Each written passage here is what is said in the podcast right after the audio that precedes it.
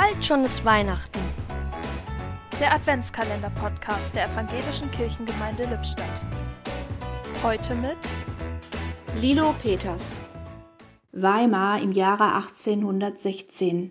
Johannes Daniel Falk, Pädagoge und Freund Goethes, erinnert sich an das schlimme Jahr 1806, das seinem Leben die Wende gab.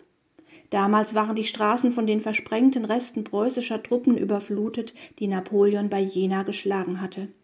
Das Elend nistete sich in jeder Ecke der Stadt ein, Scharen verwahrloster Kinder mussten betteln. Die Not der fremden und verlassenen Kinder bekümmerte ihn so sehr, dass er ein kleines Waisenhaus einrichtete. Nun ist es wieder Weihnachten geworden. Er schaut hinaus in den wirbelnden Schnee, aus dem Nebenzimmer vernimmt er das Lachen und Singen der Waisenkinder ihre Fröhlichkeit steckt ihn an. Er tunkt seinen Federkiel ein und schreibt die Worte auf Papier.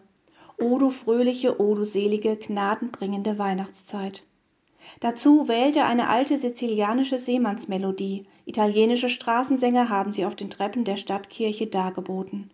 Und so erklingt dieses Lied bis heute zur Geburt des Christuskindes. Ein Türchen öffnete heute Lilo Peters